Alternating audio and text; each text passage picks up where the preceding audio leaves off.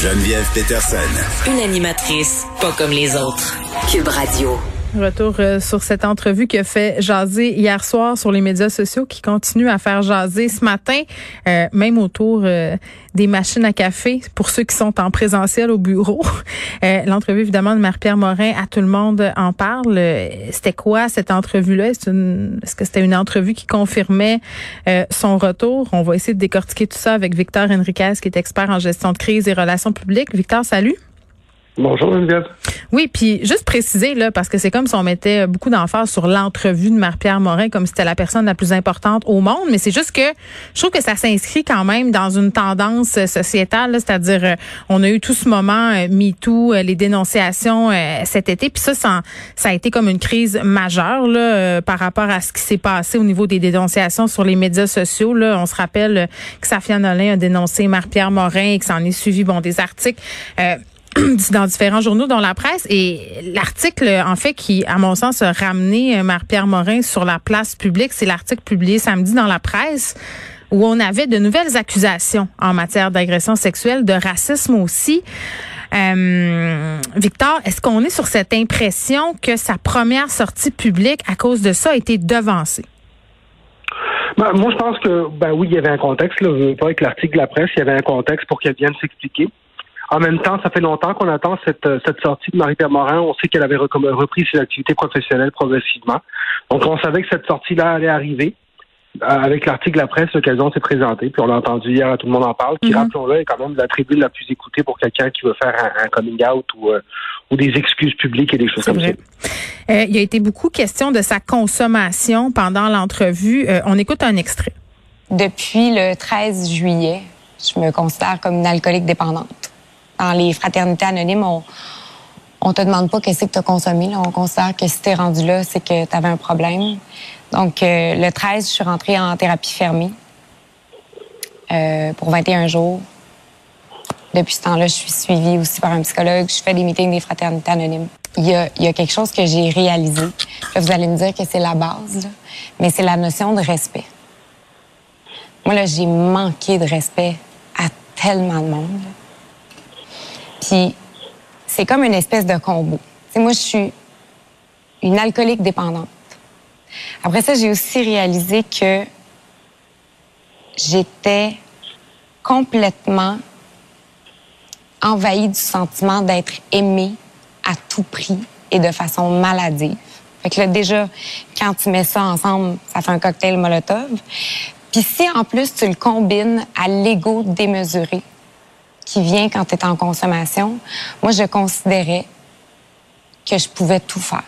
Victor, euh, la question de la consommation, là, on en a parlé toutes les deux euh, lors euh, des excuses de Julien Lacroix là, tout récemment. Mm-hmm. de mettre l'emphase beaucoup sur ces problèmes de dépendance, ces problèmes de consommation, de dire qu'on n'est pas la même personne quand on consomme que quand on consomme pas. Est-ce que c'est une stratégie de communication qui est heureuse? Ben, regardez, d'abord, je pense que c'est pas une stratégie de communication. Moi, ce que j'ai vu hier, c'est une personne qui, pour cette partie-là, est très claire. Elle a une dépendance. Ce que j'ai aimé de Marie-Pierre Morin hier, c'est qu'il nous a parlé de deux autres aspects. Son besoin d'être aimé et un ego démesuré. Ouais. Je même que j'aurais aimé l'entendre plus là-dessus, parce que l'alcool a toujours, a toujours le potentiel d'avoir l'air d'une excuse, même si, rappelons-le, l'alcoolisme est quand même une maladie, puis une maladie grave qui peut faire faire des choses et avoir des comportements. Hier, il y avait une reconnaissance du fait qu'elle avait manqué de respect à des gens, qu'elle avait un ego démesuré, euh, qu'elle avait besoin d'être aimée. Donc, il y a quand même beaucoup de constats dans cette déclaration-là. Et c'est sur ce genre de constat où j'ai trouvé que l'entrevue avait bien été, c'est que elle s'est basée sur les faits, sur ce qu'elle a découvert d'elle-même, et elle a parlé beaucoup d'elle. Pourquoi? Parce que, euh, puis c'est quelqu'un qui m'a parlé de ça ce matin en disant, les, en thérapie, une des premières choses qu'on te dit, c'est concentre-toi sur toi tu ne peux pas contrôler ce que les autres pensent, que les autres font et tout ça. Et j'ai beaucoup j'ai senti qu'elle avait beaucoup parlé d'elle. Justement, on voit là un processus. Est-ce que c'est bon ou mauvais? Oui, mais euh, c'est intéressant ce que tu dis là, parce que oui, elle a beaucoup parlé d'elle, puis c'est peut-être un processus en thérapie, mais j'ai l'impression que plusieurs personnes ont reçu euh, le fait qu'elle parle d'elle comme ça, puis qu'elle ramène tout ça justement à, ses problèmes de consommation, puis à, sa personnalité finalement, euh, comme une preuve qu'elle qu'elle n'en avait un peu rien à faire des victimes. Ben, je pense que quelque part, on lui aurait reproché de parler à la place des victimes aussi. Hein. Donc, c'est quelque part, moi, je te dirais que si j'avais eu à la conseiller hier, je lui aurais dit de oui, de parler de ce qu'elle a vécu avec mm. beaucoup d'empathie. Elle l'a fait à plusieurs moments. Puis, bravo à Anaïs Favron qui a constamment ramené la question elle était très bonne. Elle était très intéressant. Elle était très bonne là-dedans. Et on a senti de l'empathie, mais en même temps, on a senti aussi qu'elle acceptait de ne pas avoir les réponses. Je pense que ça, ça crée un beau débat. Puis finalement, ben, si on en parle autant aujourd'hui aussi, c'est parce que il y a dans la société ce débat-là, et j'ai trouvé qu'hier, l'entrevue de Marie-Pierre Morin n'avait pas mis nécessairement au débat. Je pense que ça a peut-être même une valeur de contribution. Euh, le bout sur Safia Nolin, là. dire euh, que Safia Nolin est encore euh, sa chanteuse préférée, de parler de son amour pour Safia Nolin, de dire que bon d'un côté, là, on n'avait pas à prendre de camp, soit de prendre pour Marie-Pierre ou pour Safia, puis qu'elle n'endossait pas euh, la haine sur les médias sociaux, c'est une chose. Mais quand elle a dit, Marie-Pierre, euh, moi, Safia, euh, puis moi, je suis là pour rester. Euh, je sais pas. Moi, j'ai commis un petit malaise. Je, pense que ça va dans le sens où euh, euh, on nous répète souvent, puis on nous dit souvent qu'être dans l'espace public, être une, vedette finalement, un artiste, c'est pas un droit, hein, c'est un privilège. Et j'avais vraiment l'impression hier qu'elle voyait pas ça comme ça, qu'elle voyait ça comme comme un acquis. Elle arrêtait pas de répéter j'ai le j'ai le droit de travailler, je veux travailler. Puis elle, elle a dit dans son article de la presse qu'elle allait pas passer sa vie à longer les murs. T'en penses quoi? Ben, je pense que moi, il y a deux choses là-dedans qui me frappent. La première, c'est que oui, c'est un privilège et c'est un privilège qui est accordé par le public. Parce qu'ultimement, les gens qu'on retrouve dans l'espace public, c'est les gens que le public veut voir. Et c'est là où je pense aussi que c'est au public de décider. Euh, c'est les gens qui décident. Puis la nomination de Gada Arthur, c'est un bon exemple du fait que dans le cas de Marie-Pierre Morin, que ce soit au niveau de l'agression qu'il y a eu avec Safia Nolin, que ce soit au niveau de certains commentaires, je pense qu'il y a une portion de la population qui est prête à passer à autre chose à un moment donné, qui est prête à lui hmm. donner une chance, qui est prête à lui donner une seconde chance. Mais est-ce qu'on lui donne une chance parce que c'est une jolie jeune femme? Est-ce qu'on lui donne une chance parce que justement euh, elle est jolie? Parce que moi j'essaie de revirer la situation de bord de tous les côtés, là, Victor, puis de me dire Mettons que c'était une personnalité publique qu'on aime vraiment beaucoup, là. Hein? Mettons que c'était Éric Salvaille. Hein? On l'a vu, cette histoire. On dirait qu'on n'arrive pas au même résultat. C'est drôle peut-être qu'on n'évalue pas l'agression ou les allégations de la même façon non plus. OK, mais OK, on. Mettons, Victor, mettons là que c'est un, artiste qu'on aime vraiment beaucoup, là, qui a fait jamais l'objet d'aucune allégation, puis que là, tout à coup, on apprend qu'il a mordu une autre personne, qu'il a eu des propos racistes, euh, qui a été déplacé sur des plateaux à plusieurs reprises, qu'il y a bien des gens dans le milieu qui veulent plus travailler avec. Est-ce que tu penses que ça se passe aussi facilement son retour? Euh, honnêtement, je pense que oui, ça peut se passer aussi facilement. Puis encore là, aussi facilement, on, va. Je veux mettre un bémol là-dedans. On, est, on est neuf mois après. Est-ce que c'est mm. trop tôt, trop tard? Ça, c'est sûr que la question se pose. Mais en même temps, oui, je pense que le public donne des deuxièmes chances. Mais ça, c'est vrai. Et, tant mieux. Raison, parce que c'est des gens qu'on aime, parce que c'est des gens. Puis quelle que soit la raison pour laquelle on aime, est-ce que c'est parce qu'on aime son apparence ou on aime sa candeur? Il y a des. Chacun va aimer des choses différentes. Mais lorsqu'on apprécie quelqu'un, c'est le public qui donne ses spots dans le ce privilège d'être dans l'espace public. Et je pense que de son côté, oui, euh, puis elle parlait d'un ego démesuré. Moi, j'ai senti qu'il y a encore de l'ego. Oui, hier, j'ai senti que c'était pour elle une, évidence que son métier, c'est actrice animatrice mm-hmm. et que c'est ce qu'elle va faire toute sa vie. ça, ça lui appartient, puis c'est pas une question de communication, mais je pense que c'est bien de le communiquer. Maintenant, c'est sûr que là-dedans, il faut trouver un équilibre avec l'empathie qu'elle doit mm. avoir par rapport aux victimes qu'elle a faites. Je l'ai senti à un certain point, mais il y a probablement place à amélioration. Puis le temps aussi va permettre d'avoir d'autres interventions publiques. Ouais. Ça va permettre de, regarder aussi si c'est quelque chose qui dure à long terme, parce qu'il faut surtout que les bottines suivent les bobines, comme on dit. Oui, ben c'est ça, euh, Victor, en parlant en parlant des bottines qui suivent euh, les babines puis de la question du temps, ça revient vraiment beaucoup là dans les commentaires, euh, puis même avant qu'elle prenne la parole publiquement là, quand il était question justement euh, de son retour. Il y a des gens qui trouvaient euh, ça trop tôt. Euh, puis bon, on n'en a peut-être pas de réponse, mais tu sais, parlant d'être conséquent, là, il y a un extrait qui circule en ce moment abondamment sur les médias sociaux. C'est un extrait d'une entrevue que Marie-Pierre Morin a accordé encore une fois à l'émission Tout le monde en parle. C'était en 2017. Elle avait été amenée à commenter l'affaire Éric Salvaille puisqu'il était le producteur de son talk show et il a produit son, son émission Marie-Pierre pendant deux saisons. Je te laisse l'écouter. Je pense que comme tout le monde, j'ai trouvé ça euh, inacceptable. euh, j'ai décidé de ne pas m'exprimer sur les réseaux sociaux parce que euh, je trouvais que la parole était aux victimes, d'une part.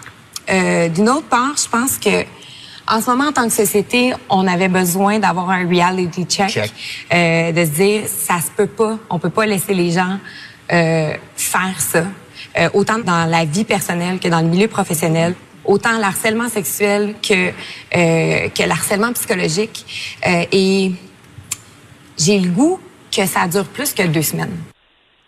Je comprends là, que c'est en 2017 et que les choses euh, peuvent avoir changé, le plus cheminé, mais ça démontre quand même euh, l'habileté en entrevue et le- l'habileté aussi à dire aux, aux gens ce qu'ils veulent entendre finalement.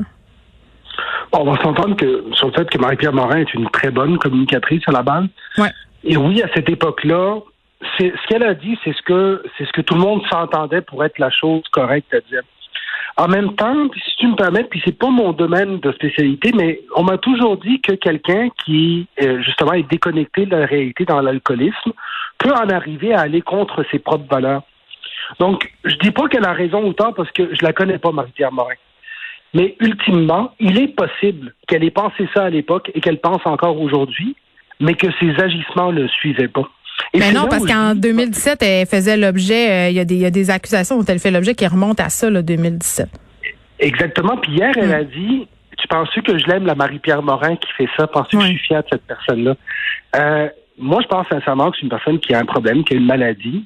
Euh, Est-ce que à ce moment-là, on veut la revoir dans l'espace public ou pas? Comme je disais, Geneviève, pour moi, c'est au public de décider ça. Puis le Et public la suit. que- Et le public la suit. Puis je pense pas que ce qu'elle a dit en 2017, c'était complètement faux, qu'elle pensait pas, puis que c'était juste du fake. Puis je pense pas que ce qu'elle a dit hier, c'était fake non plus. Je pense vraiment que elle peut penser ce qu'elle dit, mais quand elle agit sous l'effet de l'alcool, elle agit différemment. Et combien en connaissons-nous qui sont comme ça? Ils sont pas dans l'espace public. Et c'est peut-être pour ça, selon moi, mais- que les gens sont prêts à pardonner aussi. Je parce t'avais- qu'ils savent que Oui, mais je comprends ce que tu dis, mais je trouve ça un peu facile de mettre ça sur le dos de l'alcool. Euh, Je veux dire, euh, quand je bois, je deviens pas raciste. Quand je bois, j'ai pas des comportements sexuels inappropriés. Je veux dire, l'alcool, ça, ça crée pas des affaires qui ne sont pas là à la base. C'est juste moi qui pense. non, tu as entièrement raison, mais il y en a qui le sont. Ouais. Puis je dis pas que c'est une majorité, mais elle disait hier, euh, je pense que c'était Anaïs Faron qui a dit, toi puis moi, on boit pas pareil. C'est vrai. Mhm. Je veux dire, moi, j'ai été confronté à des commentaires racistes de gens très, très âgés en passant. Puis de gens très, très sous. Puis des fois, des gens que je considérais pas comme étant des gens racistes, mais qui sous pouvaient lancer la joke poche de trop, qui fait mal, qui blesse. Mais en même temps, ils trouvaient ça drôle parce qu'ils étaient sous. Je- on a tous été confrontés à ça à un moment donné, quelqu'un qui raison. est différent. Et c'est peut-être pour ça qu'à Marie-Pierre Morin, on est prêt à lui donner une chance. Puis c'est peut-être pour ça qu'il y a certaines personnes qui croient à la deuxième chance de certains et pas d'autres, parce que peut-être qu'on se retrouve dans cette expérience-là. Et c'est ça qu'elle a réussi hier, c'est qu'en témoignant de sa réalité, elle est venue connecter avec une portion du public. Faire l'unanimité, c'est impossible. Mais lorsqu'on arrive à connecter avec le public comme, on- comme elle, elle le fait, je pense qu'on va l'avoir dans l'espace public pour encore longtemps. Puis il y a une question euh, auquel on n'est pas capable de répondre, c'est combien de temps la punition doit durer et ça doit être quoi la punition? Ça, ça devient complexe aussi à un moment donné. Là, on sait plus trop. C'est très complexe. Il faut rappeler qu'on a un système de justice pour punir. Il y a ça aussi, là. Ouais. Le tribunal populaire punit à sa façon, le système de justice punit. Mais qu'est-ce qu'on fait quand on n'accepte aucune de ces deux punitions? Parce qu'ultimement, le tribunal populaire, Marie-Pierre Morin, il y a une partie qui lui dit revient. Une grande partie. C'est là la question, une grande partie. Victor Henriquez, merci. C'était fort intéressant, comme d'habitude, Victor, qui est expert en gestion de crise et relations publiques.